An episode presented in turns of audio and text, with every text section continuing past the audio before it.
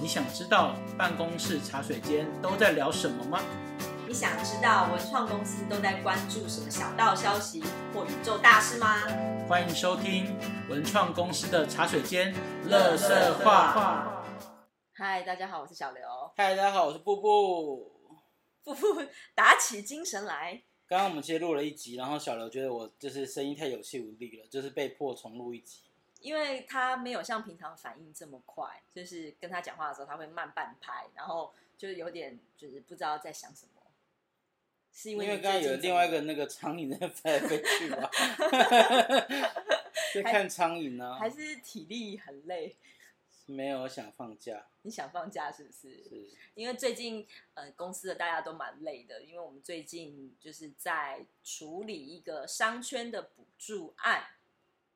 什么是补助案呢？补助案就是啊，自己上网去查。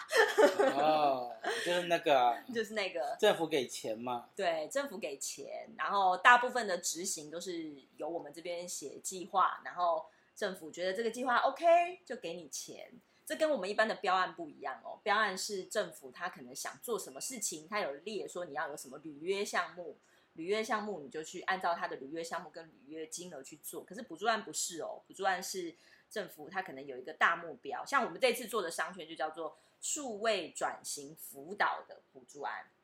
哦，你有没有在听啊？有啊，而且声音要很大声。你现在好像在拍幼幼台哦。大家好，我是布布哥哥，大家吃饭了吗？真的很像。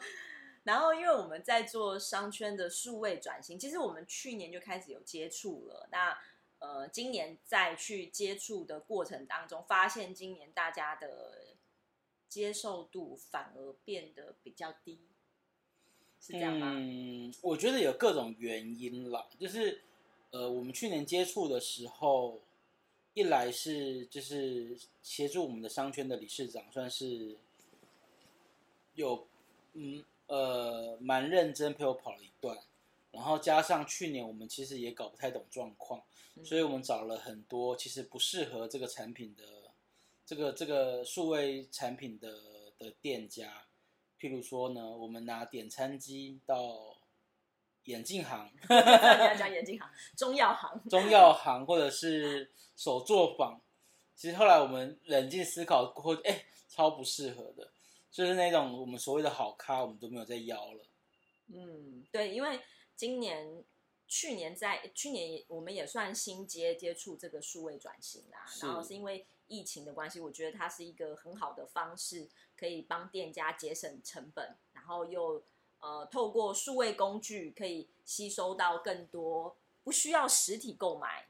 或者是有一些方式可以帮跟店家做更多的宣传的，然后。呃，去去年在接触的过程当中，发现我觉得政政府补助案这个东西就是有一个 bug 在啊，就是他要我们做商圈的数位转型，就只能有一间的支付厂商、资讯服务厂商一间哦，一间等于是同一套的数位工具，你要套用在商圈每一个店每一个店家，所以真的要找同一个业态的嗯店家，这样子我们去申请这样的补助才有意义。可是你们也知道，像。布布是住在基隆嘛？我们基隆的那个商圈，它的业态是非常的多元的。嗯，其实每一个商圈应该业态都蛮多元嘛，除非是百货公司一层楼，美食街二十间可能就可以。或是我们之之前有接触的，像南门市场啊这种，就是它夜市，它的业态就是很集中。对对，可是不见得每个商圈都是这样嘛。然后因为它的资讯服务的。规范又有一些规范，就是一定要导入这个数位工具，然后它必须要从这个数位工具，呃，可以看到营业额啊，然后甚至是节省什么，还有一些就是政府要看的一些数据啊，跟效益等等的，所以真的是比较困难，就是等于是我们这次要排除一些像眼镜行啊、中药行啊、手作坊，所以我们今年就没有办法再找这些就是不适合店家了。不适合的店家，那等于是我们要先去新开发一些，就是基隆内部的一些店家，就是陌生开发，所以他们就会真的比较辛苦，就是真的是要一间一间的说明，超陌生呢。那被拒绝的感觉是怎么样？他们通常都怎么拒绝？我想知道他们拒绝的理由。嗯，因为我为什么要问布布这样，是因为我觉得这个东西，如果我开店有一个免费的东西，政府要补助我，我干嘛不做？有一些人呢会直接跟你说，我的店蛮小的，不太适合点，就是我们推的是点餐机这样的产品，不太适合点餐机。然后呃，有一些人呢是觉得，就是这个要学这个好像很困难，然后我年纪大了，或者是我没有办法再多雇一个人去学。有一些人呢会说，我怕生意变太好。他生意变太好，蛮多家是这样讲的哦。对，就是说，呃，因为我怕订单会很多，处理不来，所以为了要顾及品质等等等，就是拒绝了。对，基隆人都赚很多，是不是？嗯，年收都是千万。因为我听到这个，我就有点惊讶哎，因为以一个商业的角度来说，我今天如果啊，我对外宣传已经创造了就是人流量进来，我就要想办法解决。要怎么解决这些订单啊？而且数位工具就是要帮你解决这样的问题啊。金融人不想赚钱，很佛系。因为我有听布布说，他他虽然不是道地的基隆人，因为你说你阿公是从金山来的，但是在基隆落地生根，他们也有开一间店。他应该蛮早到基隆的啦，但是就是应该是他怎么二三十岁之类的。对，然后他有跟我形容一下他阿公开店的那个心态。我阿公很帅，我阿公长得像孙中山。你可不可以跟大家讲一下你阿公开店的心态？哦，我阿公开的是西装店嘛，就是那种定制服西装店。然后，但是在我出生之后，他大概就是六十几岁吧。然后那时候西装店就是很老旧了，然后呃呃很少会有客人来，很少很少很少很少。然后在基隆市区嘛？呃，对，就是在高速公路下来，就是委托行旁边，对，很很市区。然后呃。通常在那边租的呃呃店面大概可以租个三万块左右，应该是 OK 啦，就是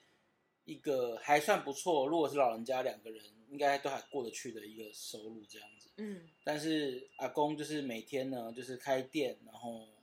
呃做了，我想一下，大概可能十点开店，然后晚上七八点收店，这样就是每一天。就随着大环境，就是比如说外面没有人进来，他就住在那个地方。对他就是在那边看电视。然后我们小孩就是有去阿妈家吃饭的话，就是要帮他顾店，在他先吃饭，然后我们帮他顾店。不可思议耶！然后就是也没有什么客人啊，偶尔会有几个那种以前的老老顾客，嗯，来这样，可是就是很少很少。那啊，你那时候没有跟阿公聊，他没有，他有没有想要就是拓展他的，就是。阿公应该算是有努力过，就是他在早期的时候是卖布的，嗯，就是他就是背着布匹，然后到各地去卖布，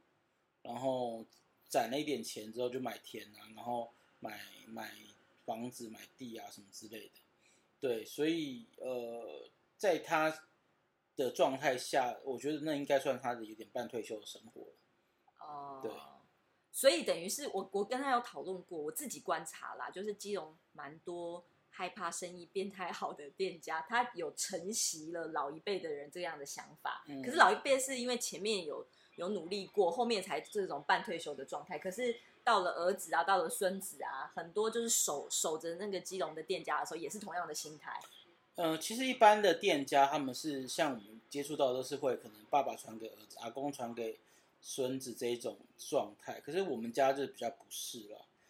对，就是呃。我不知道是不是有关系，但是我觉得我阿公很怕战争，就是他很希望就是就是比较稳定一点的状态。可是他其实就代表就是基隆店家的一个小缩影啊，就是大家的心态就是这样，我只要守住我这间店，然后我只要就是有来上班，然后有有来上班就代表我有工作，是不是？嗯，我觉得阿公好像已经不是把它当成是一个。工不工作的事情，就是他每天在做的事情，这样子。对啊，因为我只是想探讨，就是基隆人为为什么就是这么这么这么拒绝新的东西。因为如果一个店家生意好的话，其实是他会想办法，就是更扩店，或者是呃再去其他的县市去找更多的机会。嗯，我自己就是拜访了几家了，我觉得大家都蛮守旧，加上。不愿意尝试新东西。或许也有被骗过，因为我们有听到有一些人有用过点餐机，嗯，然后可能没有被好好的辅导到，就就觉得不好用。然后我们跟他讲，他说：“哦，这个我用过，我觉得不好用。”然后想要多说既定印象啦，就是前面有太多资讯服务厂商可能在基隆耕耘，哎，不是真的耕耘，就是推广东西，就是卖东西啦。然后也都没有好好的教他们怎么使用。对对对，嗯，就是有有各种阴影，或者是就是有些人是真的也没有什么阴影，但他就是不想要 不想要学，而且连不想要变。听我们解释，他可能都不听我们同同事说哦，他就直接先拒绝哦。对对对，他就是这，就是我觉得就是有一个共同性的，就是这样就好了，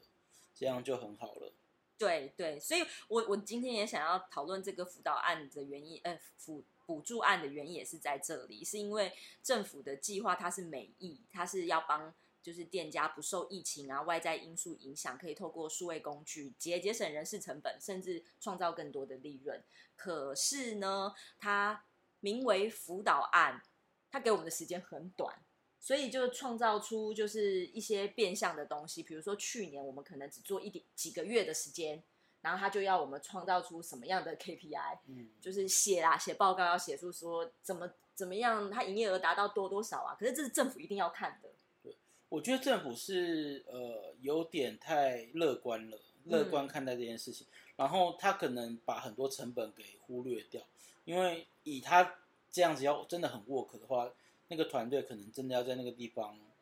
有，譬如说有生意，或者是有办法营运，本来自主营运就可以。然后，呃，这个数位的案子是加的，多了一个东西。他们本来营运的状况下，再多的一个东西，所以你不用去打招呼，不用去很认真的去搜求，很容认真推广，大家都会很很很容易的就就加入，然后就就一起配合。因为这也是补助案的那个盲点嘛，就是。官员听不到真正的话，不是故意官官员不听真正的话，是因为就是从下面报道，比如说我们补助案，我们就被要求说，我们一定要在这几个月辅导这些店家创造可能两千万的营业额，嗯，然后我们这些辅导店家就被迫一定要写这样的营业额进去，然后政府官员就听到就觉得哇，好棒棒哦，就是原来你们才导入几个月就可以创造这样的营业额，有没有真的是这样？是很难说了。对，所以就会就会他让他有一个误会，就是哦，原来我只要开一个辅辅导的补助案下去，你们就可以创造这样的营业额，我的经济就有成长。那这也会造成店家觉得说，他参与我们的计划根本也没有几个月的时间，感觉也没有什么收获。有有一些店家会这样，可是真正的辅导它是需要时间的，专心也是需要时间的。嗯，所以我觉得政府的 KPI，虽然我在这边呼吁，大概也不会什么调整。政府的 KPI 的定定方式是真的要改变的。对啊，我是因为我以前不是做标案的，做做这种辅助标案，我是来到这边大概接触了四年之后，我就觉得这个一切蛮蛮奇怪的啦，就是。不管是标案或者是补助案，都为了要迎合政府，就是最大的力气。照理说，应该是要服，譬如说我们服务店家的话，可能就是辅导店家，可能是上课，可能就是做一些实事。可是，在做不管是标案、补助案，大部分都是要服务呃承办人，或者是要服务那个报告。我们要不断的去做报告，然后那个报告内容可能又很复杂、很麻烦。对，甚至于是不是一般人可以写出来的文字？甚至他就找了很多大学的，我这样讲会找了很多学界的人，然后要问我们就是一些比较专有名词的东西。对，我觉得会让就是在做事的人疲于应付这些事情，就就没有办法去做别的事情了。是。以我自己看来，会觉得有点可惜，就是。但是因为我们是做工的人，我们是一步一脚印，一一间店加一间店加一间店加的辅导。我也有听过，有一些比较聪明的单位，他们是拿这个补助案，就是嗯做的很轻松，因为他们很会写报告，嗯，或者是那个地方本来就是一些政治人物在经营，比如说议员呐。什么乡乡什么乡代表啦，有的没的那一种，他可能本来就是在呃，可能在跑选举嘛，然后就顺便告诉就是他的这些呃配固定合作的店家，就说哦，我这边有什么好处可以给你这样。对，我直直接说啊，有一些呃不，我不是说那些政治人物，我是说有一些公司是这么运作的。他的确有帮这个商圈，可能这个地地区办了一些活动，就在这个预预算的经费里面，然后让大家觉得哇，你有办这些活动，然后呢，他再把这个预算做有效的分配，分配到每个店家，让每个店家都可以拿到小利，拿到这样的钱，然后结案报告写得很漂亮，其中报告很漂亮，就轻轻松松通过了。然后相对来说呢，我们我不是在抱怨，我是相对来说，我们是真的就是很希望店家能够学会这套工具，然后真的是知道这这套工具，就是就是理事长讲的嘛，看到他们赚钱，我们也会很开心嗯，的这种想法去辅导店家，我们就会显现的就是真的会比较 辛苦，日出而作，日落而息。对对对，所以我也不知道这要怎么怎么改变，我只能在那边抱怨而已。对啊，当然是我我们做了这些事情之后，发现一些问题，但是这些问题对我们也都很大了，都没有办法做做改变。但是大环境就是这个样子。对，但是我觉得，呃，从古至今，大家都在抱怨 大环境这件事情。如果我们每一个人都在，如果你未来是一个决策决策者，决策决策者，你还是做一样的事情的话，那这个社会就是一一直会是一个很不好的环境下继续成成长嘛。对，我所以所以我觉得，虽然说我们在做的事蛮笨的，但是我觉得是一个善的循环嘛。正能量布布，而且我们真的是有服务到一些店家，是有认为我们做的很好，很很认真的，然后他也愿意持续配合。就是呃，小刘这边是有提到说，有一间店家是像基隆的彭吴呃彭厨，嗯，彭厨，对对，就是他就是数位转型的他其实好咖呃，我认识老板是在我高中的时候，那时候他刚开刚开店，然后他就在基隆庙口旁边，然后就是一个很很很有很有个性的一间店，在以前，那就是以前是全木造啊，然后呃小小的店，然后就每个面包都是，因为他是法国留学回来的，他就是非常有有很好吃，然后很特别。然后后来我我离开基隆呃工作了念书，然后回来发现哎那个店好像变大了，然后呃更更适应整个市场的环境，就是不会只是做很法式的面包，可能会把一些台湾的创意啊加进去之类的。然后呃像现在是数位的潮流嘛，他们就开始去弄可能数位支付啦，可能呃呃开始点点餐啊呃点餐呐、嗯然后甚至于是他他前几天前一阵子跟我们讲说，他因为疫情的关系，所以他开始做冰淇淋，就是扩大他的业态。他其实，在台北也蛮多店的啦，然后呃是真的在做生意，他就是从基隆为根嘛，然后真的就是做的不错了，他就想办法到其他地方去扩展。对对对，我我认识他的时候，他就是一个大概不到十平大的店面，嗯，到现在是他甚至于在香港有开过店。对啊，上次有跟我们分享，对香港然后，然后像台北蛮多地方，那最近是在华山吧，嗯华山英文特区也是有有一个店，所以我就觉得，哎，做生意是不是应该朝向这样是一个比较正正确的目标？就是你已经做了一个呃一个可以复制的成功，然后到各个地方去去去推广你的产品理念。那基隆大部分的店家比较多是。我我做了一个东西很成功，但是我就是要这样就好了。就在这个地我方，不要变，也不要变大，也不要变好，也不要来参加什么活动，我就是这样就好了。这样就好了。我对，然后呃，以以我自己对于一件事情的看法是，你只要维持一样的水准，就是退步了。所以我就觉得这些店家不断的在 就是没慢慢没落，那他们可能也也觉得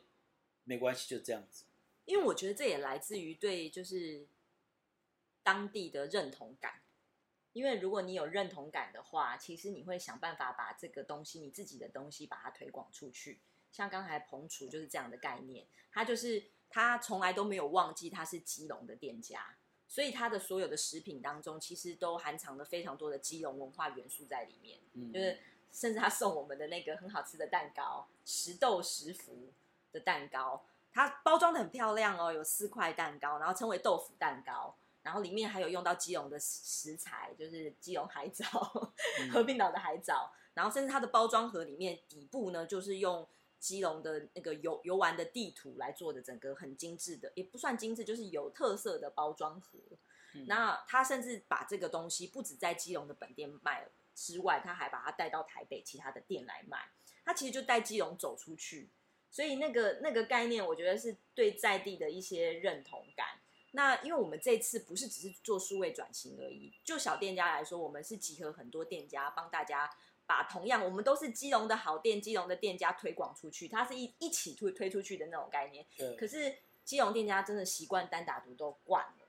就是大家对于这种集合式的行销比较害怕，嗯，排斥，就是蛮排斥的，所以我就觉得蛮问号的。嗯，可是其实基隆有另外一个面向，就是像。这几年很多人说基隆有新的什么完美咖啡厅啦，或者是一些呃比较新形态的呃，比如意大利面啦之类的这样的店，其实也蛮多的。呃，我觉得真的就是这些老店要觉悟了。